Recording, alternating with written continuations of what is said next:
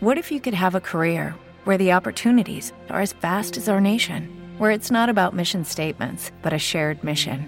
At U.S. Customs and Border Protection, we go beyond to protect more than borders from ship to shore, air to ground, cities to local communities. CBP agents and officers are keeping people safe.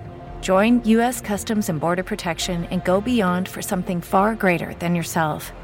Learn more at cbp.gov/careers.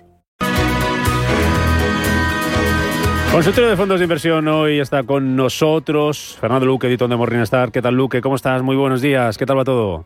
Hola, buenos días. ¿Todo bien? Bueno, muy bien. Hoy mucha gente vuelve de vacaciones y voy a aprovechar, voy a coger, me voy a apropiar de una pregunta que nos mandaba hace un ratito al WhatsApp un oyente. Porque hay mucha gente que seguramente está en las mismas. Dice que es una cuestión para que el experto se explaye, como le decía también el Fallate, que se lo preguntaba antes hablando de bolsa. Dice, una idea de inversión que permita combatir la inflación actual sin asumir demasiados riesgos. A ver, sin asumir demasiado riesgo, no lo hay. Yo creo que hay que asumir algo de riesgo, ¿no? Entonces, em, yo creo que más que em, a nivel de inflación hay que pensar a nivel, porque yo creo que efectivamente la inflación se va a mantener alta, pero no vamos a ver un incremento de las tasas de inflación. Yo creo que eh, porque ahí los bancos centrales están decididos a luchar contra, la inflación y lo que vamos a ver es una reducción de los niveles de inflación en niveles relativamente altos o por lo menos más alto que la norma histórica y ahí hay que pensar más en términos de, de, esta inflación, más que de inflación únicamente. Es decir, en un entorno de esta inflación, es decir, de, de inflación alta y crecimiento, eh, digamos, bajo, por no decir recesión, es un entorno malo para la renta variable. Eh, históricamente, eh, los entornos de esta inflación no han sido buenos para la renta variable y creo pensar que esto es lo que va a ocurrir de cara al futuro próximo.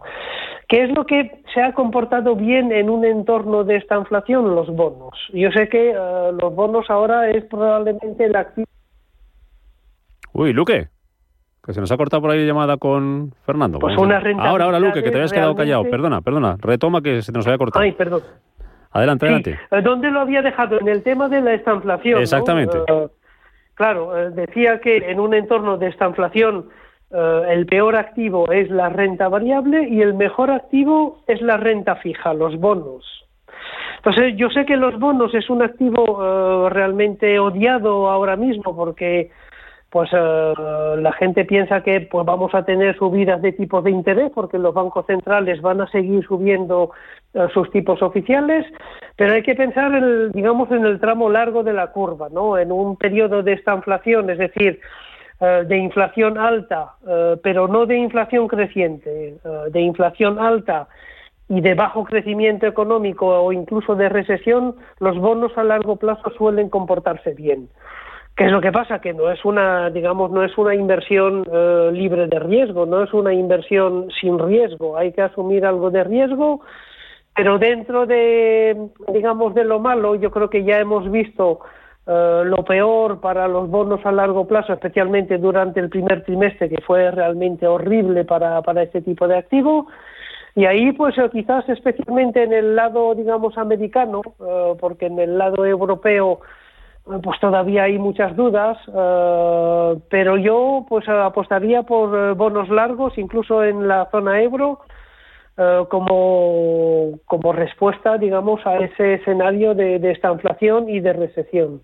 Mm, vale, venga, vamos con las consultas. 91 533 1851, WhatsApp 609 224 716. Nos pregunta Raúl desde Castellón, nos comenta, dice, tengo liquidez alojada en fondos monetarios esperando el momento. ¿Cree que con las bajadas del viernes y hoy ese momento ha llegado? Fondos monetarios, ahora mismo. ¿Cómo lo ves, Luque? Sí, yo los mantendría. ¿Qué, aporta un monetario ahora mismo? A ver, aporta, eh, digamos, el no estar en activos que pueden caer más.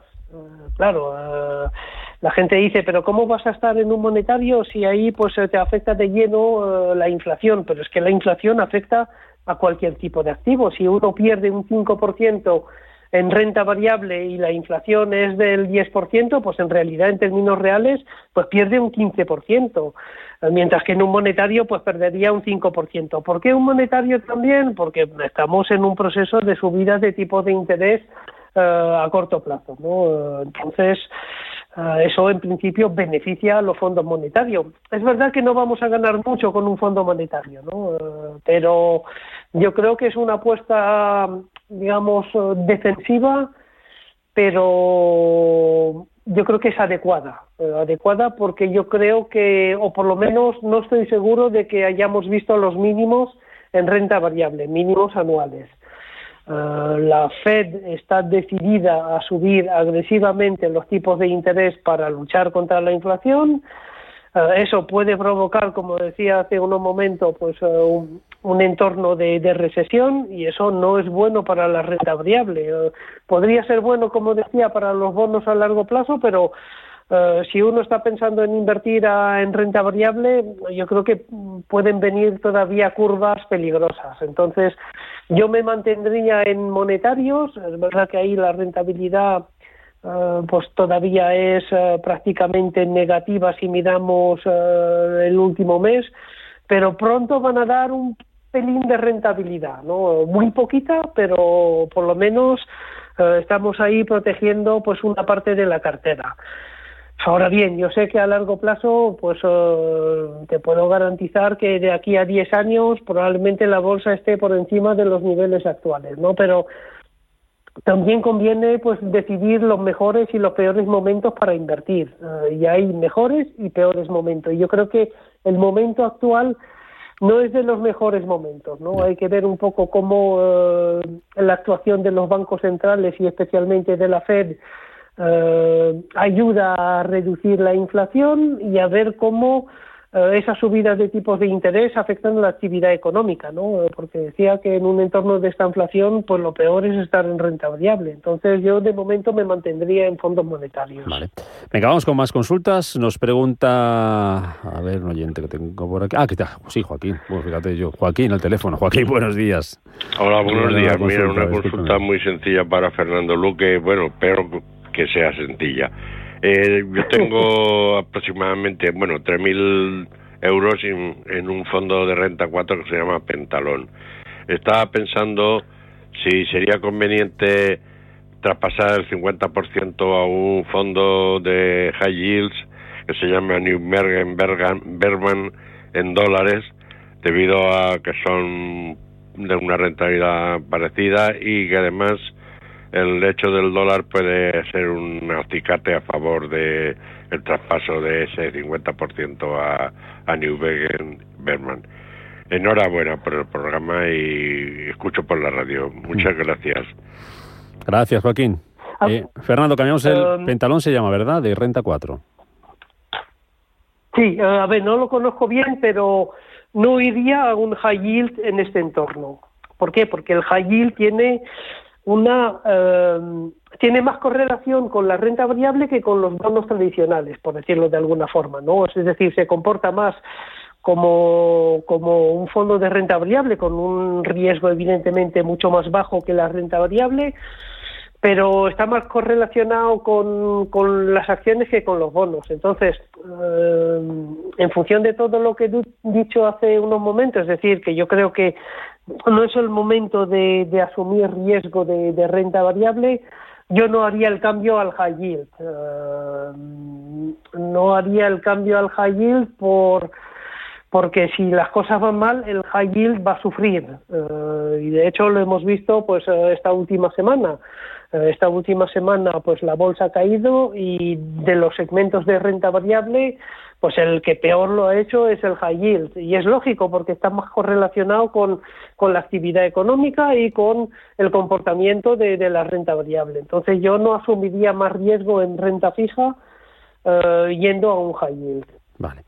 Venga, otra consulta. Eh, nos preguntan por el fondo MFS Meridian US Government Bond el MF, lo repito porque luego hay algún oyente que, que es muy difícil entender el nombre de los fondos, que habría que repetirlo un montón de veces, porque hay algunos que no los hemos oído, muchos, y los oyentes les pasará también, nunca. No es lo mismo que preguntar por acciones. Eh, MFS Meridian US, Estados Unidos, Government Bond, ¿vale? O el Franklin, Estados Unidos, Low Duration. Franklin, Estados Unidos, Low Duration. Dice que si podrían ser buenas opciones para entrar eh, a día de hoy para una estrategia de corto plazo. A ver, yo eh, yo prefiero el de MFS. ¿Por qué? Porque es un poco lo que comentaba hace unos momentos, que en un entorno de esta inflación los bonos a largo plazo deberían comportarse mejor que los bonos eh, a corto plazo. Entonces aquí lo que queremos pues es duración, ¿no? Eh, entonces el de Franklin, que es, como su nombre indica, de low duration, de baja duración, en principio, en teoría, eh, porque claro, ahí puedo equivocarme, ¿no? Puedo equivocarme de escenario, pero si vamos a un escenario de, recesión, se comportaría mejor el fondo de, de, de MFS, eh, que es de deuda pública de, de largo plazo, porque este fondo tiene una duración muy alta, pero claro, tiene más riesgo que el fondo de, baja duración, evidentemente, porque asume más riesgo de tipos de interés que el fondo de, Franklin Templeton. Eh, pero yo asumiría ese riesgo, ¿no? Eh, tenemos ahí todavía el problema del dólar, pero yo creo que también también asumiría el riesgo dólar, ¿no? Eh, viendo un poco los problemas que vamos a tener en Europa que van a ser mucho más complejos que los que va a tener Estados Unidos, porque si hay recesión, yo creo que Europa va a sufrir más que Estados Unidos. Eh, entonces ahí, pues yo incluso asumiría el riesgo, el riesgo dólar, pero iría más al MFS, que es un fondo de mayor duración que el de, Franklin Templeton. Me cago una más, eh, nos quedan dos minutines. Eh, si le podría recomendar un fondo de renta variable de grandes compañías global, más en Estados Unidos, para la parte value de su cartera.